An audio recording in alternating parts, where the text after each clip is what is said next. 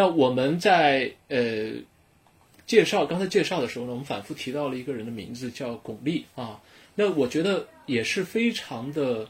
令我现在有一点百思不解的一个问题。因为我们讲介绍他的历程的时候，刚才介绍到了他的这个初初步的情况，以及第一张专辑，啊，不是说第一张专辑吧，第一张比较大卖和成功的专辑《氧气》，但是呢，就是我们还要再讲下来，接下来讲的这样的一个呃有里程碑的事件呢，就是一九八一年啊，一九八一年，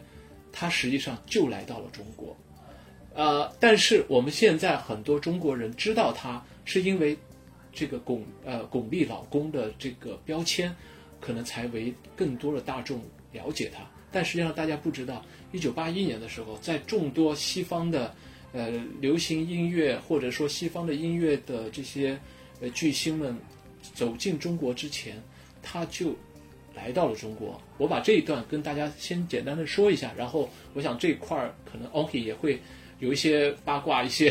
可以跟我们分享一些啊。就是说，一九七九年的时候，雅尔曾经接到了联合国教科文组织的通知啊，说中国政府想邀请他到北京啊，到上海来举办专场的音乐会啊。那当时呢，他和他的妻子，呃，当时就是在欧洲也享有盛誉的，叫呃夏洛特·兰普林啊，抵达了中国，那分别在上海和北京举办了五场电子音乐会。这个是成为改革开放以后。第一个在中国举办大型演出的西方人，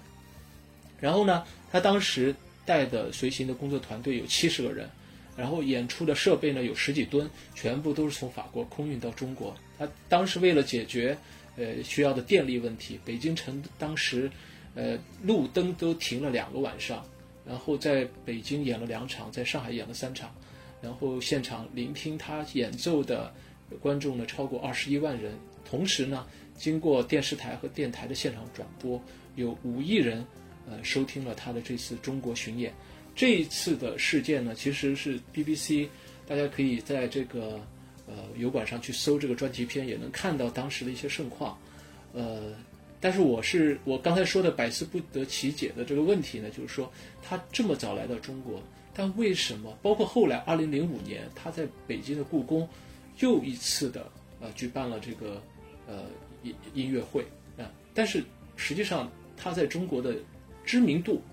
和影响力远远不如，比如说我我们之前节目介绍过的法国著名的通流行歌钢琴的演奏家那个理查德克莱德曼，还有希腊的音乐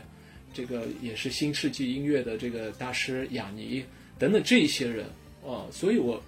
那个奥利，你觉得是什么原因呢？有没有思考过？我当然，我我说的答案不一定对哈，我只是自己自己的一个，呃，一个没没有太多证据的一个哈。我觉得可能是因为，当然本身是 Rap，他本身是一个非常呃开放包容的这么一个人，跟他个人性格有关，因为他自己呃是愿愿意去尝试接受任何新的东西的。这才能，这也正是这些原因让他成为最早来到呃中国的这么一批音乐人。但是我觉得最重要的有一个东西在于，呃，电子乐在我自己感觉在我们国内的发展，或者说它的这个受众，始终处在一个没有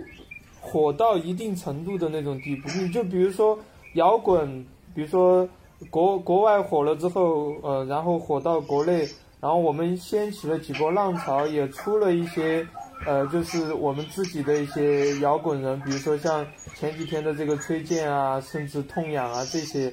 然后就是他始终有国内有呼应这么一，呃一一波人起来，但是我自己觉得电子乐它在我们国内始终它是自己的。气候在自己的土壤没有起来，然后也没有产生这种，呃，知名度很高的这种电子音乐人，呃，所以说它的受众啊，它的这种欢迎程度就有限，所以我觉得 rap 在这方面它可能有一点劣势。然后其次，我觉得 rap 的音乐，嗯，它是真的是跟艺术品一样，它不是说。这种快餐式的消费的这种，好像一首，呃，我们之前谈到这种黑人的这种 rap，它可能，呃，很很很非常的嗨，你听完之后非常的开心，那你听一下就 OK。而 rap 的音乐，我觉得可能你需要真的是比较认真的，能够放下心来听，沉浸进去，因为它它的音乐在我看来其实更像一种音乐的电影化，因为它完全要给你营造一个崭新的世界，你要愿意去进去，而不是说我们像现在这种滑抖音这种，呃呃随随随便便的这种感觉，所以我觉得。在这一点说，可能它的受众可能稍微偏高一点，或者需要你用心用时间的这么一种形式。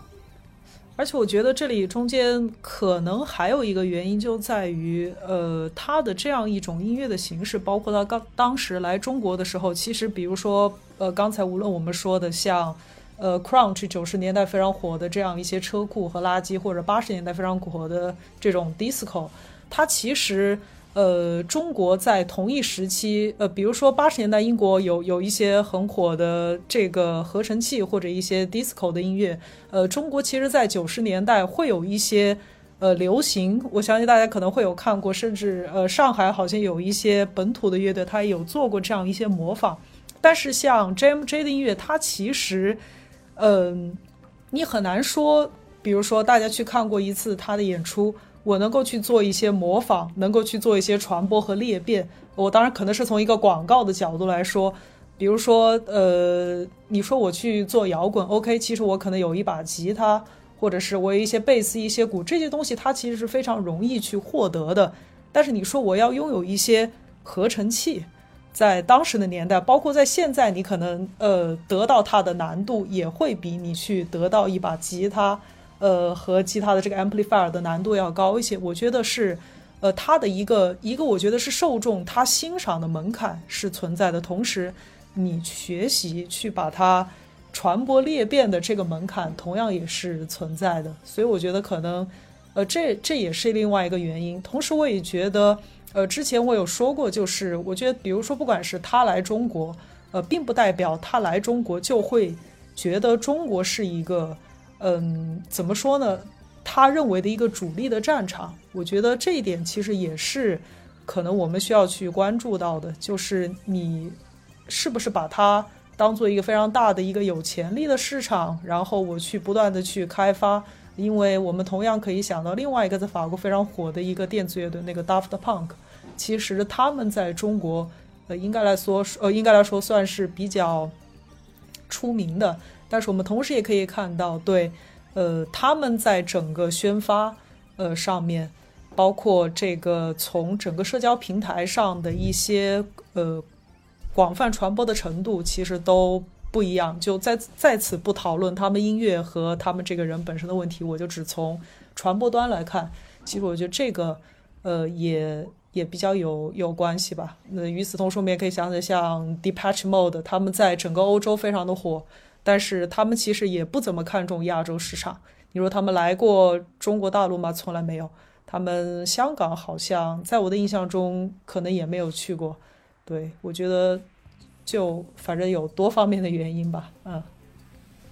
有道理，有道理。你刚才说的几点呢？我觉得对比一下，比如说第一个，这个。音乐是否可传播、可复制，或者是说可学习？比如说，一个典型的例子就是刚才我说到的理查德·克莱德曼，他的到来，他的音乐带来了之后，其实培养了一批的钢琴的琴童。那个时候，他的音乐就会因为学琴而广泛的传播。呃，还有一个就是你说的关于重视中国市场的问题，其实我觉得他并不是说不重视，因为他我觉得还是有很。浓重的这个东方情节的，因为他对东方文化的这个喜爱，包括他作品中透露出来的那些味道，其实还是有，我觉得还是对东方是有好感的。只是说，他可能真的不太懂，或者是当时没有把主力的这个精力放在这个亚洲的市，或者是中国的这个市场。举个例子，比如说像那个理查德·克莱德曼，包括雅尼，他们在中国演出之后，或者说没有演出，他主要是做什么？做他不演出，他做的是这个音像的发行，比如说像那个时候，呃，呃，在中国还比较闭塞的时候，还不是特别信息，呃，开放的时候，那个时候磁带啊、CD 啊这些东西，确实是大家就是蜂拥而至的去抢抢购的一个这个这个这个时代，稀缺的一个时代。所以那个时候大家能买到很多，呃，跟中国不一样的音乐，肯定在这个时候通过这种方式能够，啊，大量的去汲取这些好的音乐。其实我觉得，呃，那个雅尔的音乐，它你说跟雅尼相比，其实我觉得都有点类似新世纪啊或者氛围音乐这样的一个感觉。包括他的音乐也有很多很有律动感的，能够为大家都能够接受的一些音乐。但是他没有做发行，你看他所有的没有在。我因为我我可能比你们要年长大概一个年代，我那个年代我根本就在市场上我们看不到雅尔的这些磁带，看不到他的 CD，你那个时候不可能有互联网，不可能有这个电台那个资讯过来，所以他失去了这个黄金时期。假设他那个时候真的能够发行一张《氧气》，或者发行一张这个《昼夜屏风》评分在这个中国的话，我觉得肯定这个火的程度和现在就完全。但他失他失去了那个窗口，他失去了那个机会啊，这就是非常可惜的。呃，那刚才那个十四谈到了他，我我听你提到了那个德国的很多电子音乐的这个组合，或者那个尤其是比雅尔还早的发电站啊，类似这样的一些呃这个组合。其实呃，我们今天的主角雅尔也跟很多的。这个电子音乐的乐队合作过。我们第二轮的分享，呃，第一首呢就是十四给我们分享一个这样的一个作品，对吧？呃，对，因为呃，我今天主要是想除了第一首，剩下两首想分享的都是他跟别人合作的一些作品。第二呃，第二首这个其实是来自于这个二零一五年，呃，JMJ 的这张专辑，呃，Electronica Part One 的 Time Machine。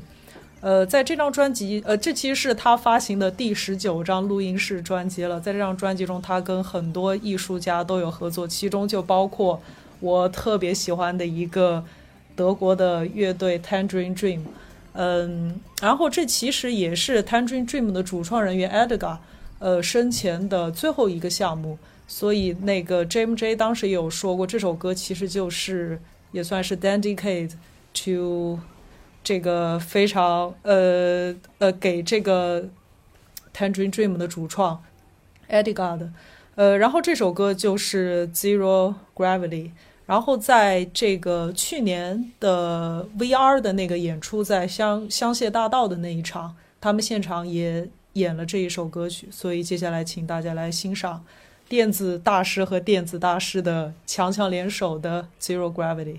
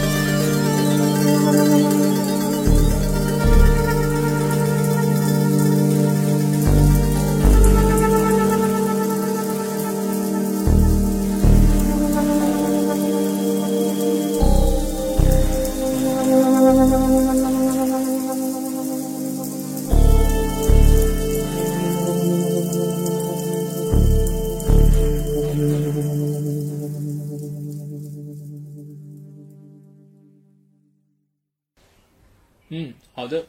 我们听完这首音乐之后呢，我也想问一下，这个呃，菊梦乐队啊，刚刚你说的 Tangerine Dream 哈，嗯这个菊梦乐队它是也是一个老牌的电子乐队是吗？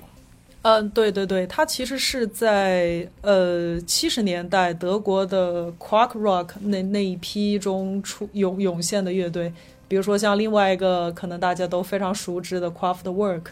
对，其实他们都是这一批出现的乐队。然后，嗯，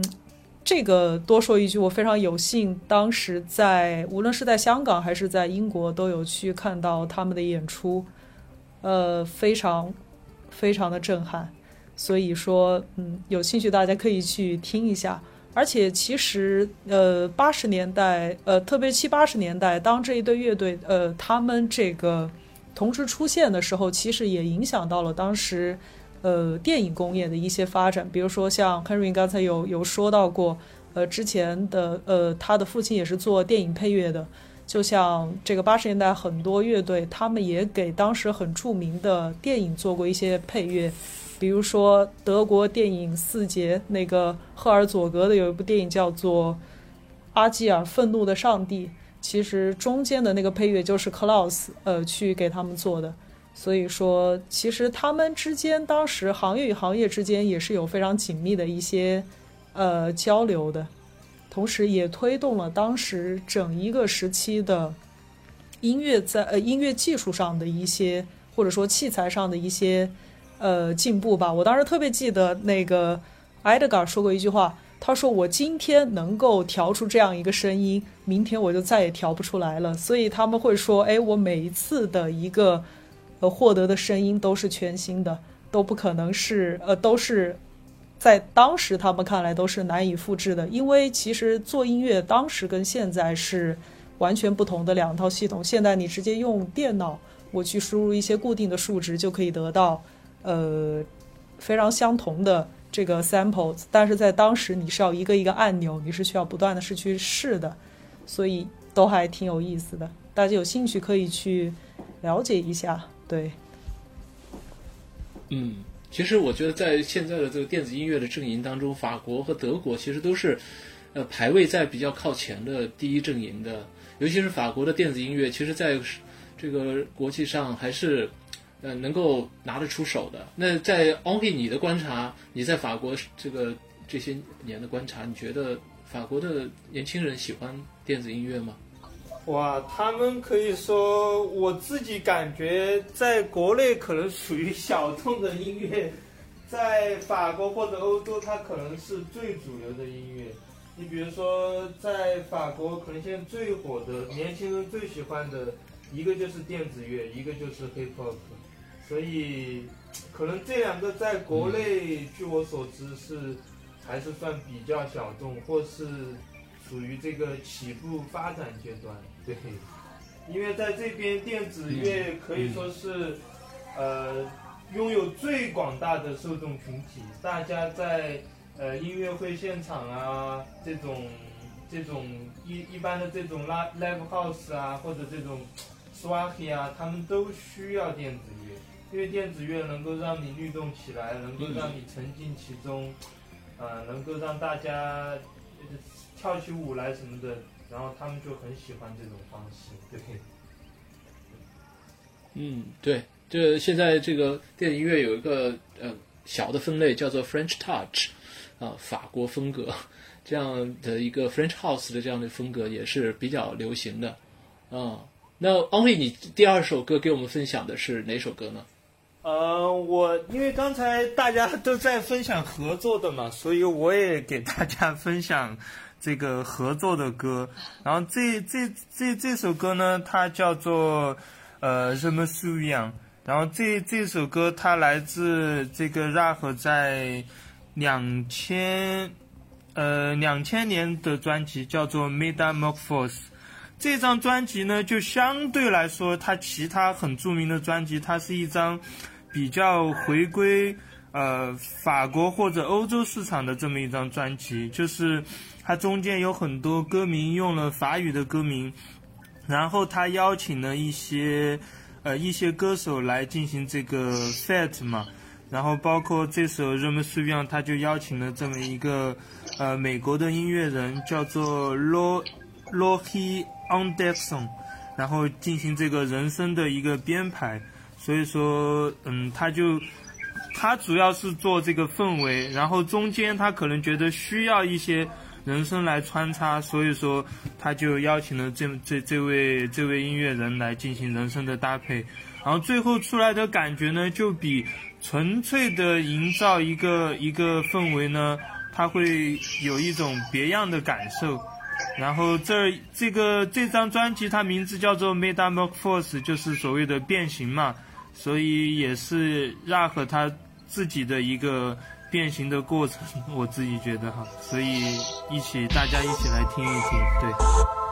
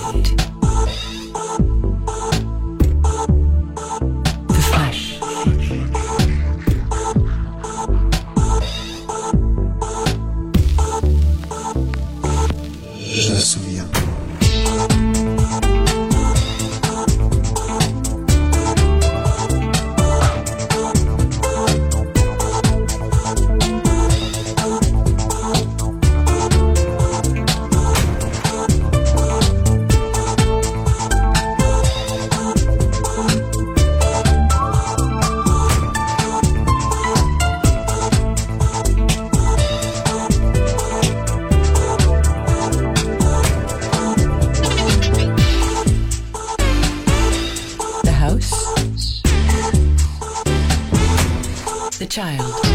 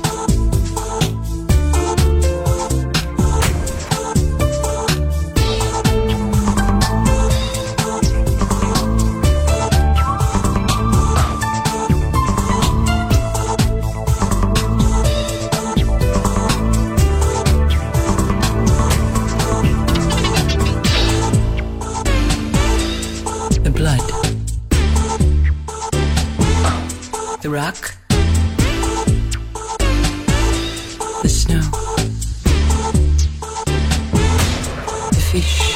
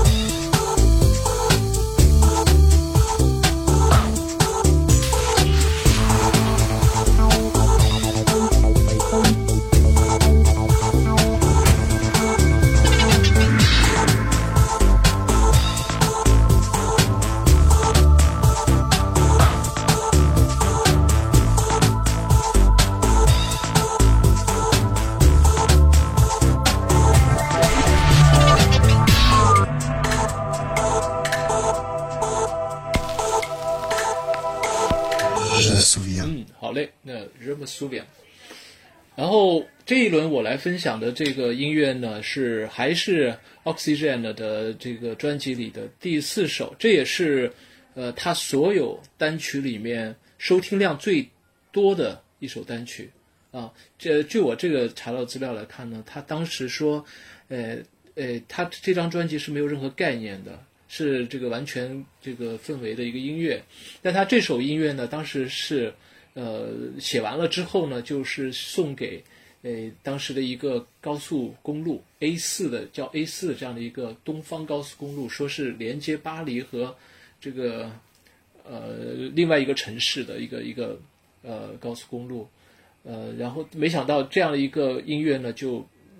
成为他最标签化的、最有影响力的一个作品。那我们也来听一听呃这首音乐。